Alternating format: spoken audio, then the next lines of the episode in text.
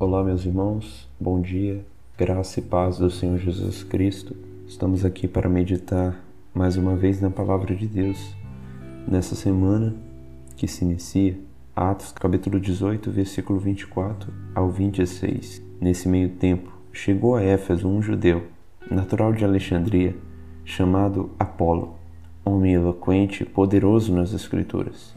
Era ele instruído no caminho do Senhor e, sendo fervoroso de espírito, falava e ensinava com precisão a respeito de Jesus, conhecendo apenas o batismo de João. Ele, pois, começou a falar ousadamente na sinagoga.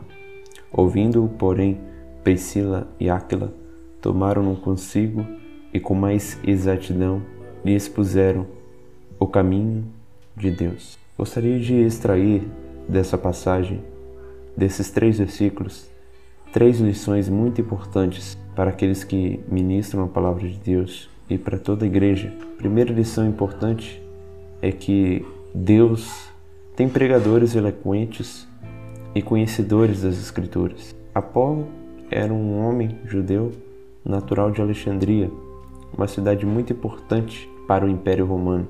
E dali havia uma cultura muito é, eloquente realmente e todo esse contexto que influenciou o Apolo. Claro, ele tinha a presença do Espírito Santo e isso influenciou a ser um homem, um pregador eloquente que falava com facilidade e, e pregava as Escrituras. Ele conhecia as Escrituras, pregava com poder, na plenitude do Espírito Santo. E realmente isso é fato. Há muitos pregadores nos dias de hoje que são eloquentes, que são conhecedores das Escrituras. Há pregadores mais simples, há pregadores mais eruditos, mas é Deus que os levanta. E nós vamos ver no próximo ensinamento aqui esse fato com mais precisão.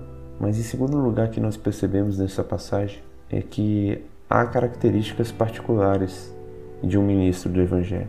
Versículo 25 fala que o Apolo ele era instruído no caminho do Senhor, era fervoroso de espírito e ele tinha precisão em pregar a Cristo. E pelo menos essas três características deve haver no ministro, naquele que anuncia a palavra de Deus. Primeiro, ele deve, ele deve estar incluído no discipulado de Jesus Cristo, no caminho de negar a si mesmo, tomar a sua cruz, caminho do conhecimento da palavra de Deus, e deve ser fervoroso no espírito, fervoroso, ter fervor em expor e falar a palavra de Deus.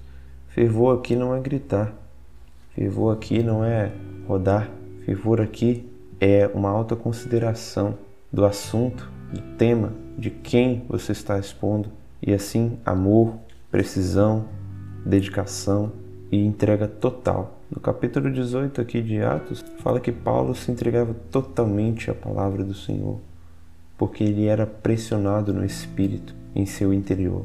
Então aqui, essa característica aponta para a disposição interior em pregar as Escrituras, influenciado pelo Espírito Santo. E a última característica que o versículo 24 destaca é que o Apolo ensinava com precisão a respeito de Jesus mesmo conhecendo apenas o batismo de João.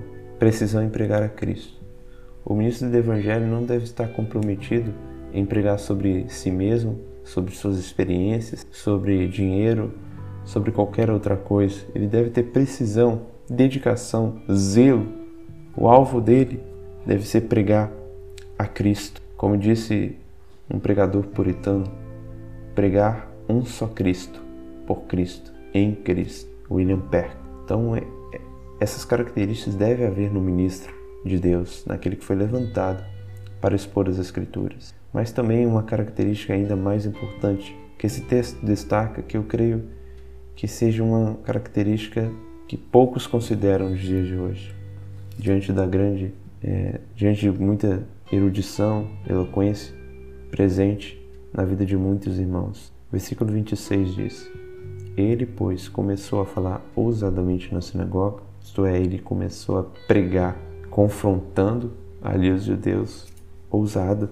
Mas o texto diz: ouvindo, porém, Priscila e Áquila, tomaram-se consigo, com mais exatidão, e com mais exatidão lhe expuseram o caminho de Deus. Isso significa o seguinte: apesar de Apolo ser um homem eloquente, que conhecia muitas escrituras, pelo menos aqui do Antigo Testamento, de ter características consideráveis, de ser discipulado no caminho do Senhor, de ser fervoroso no espírito e ter precisão em pregar Cristo, a mensagem dele ainda não era completa.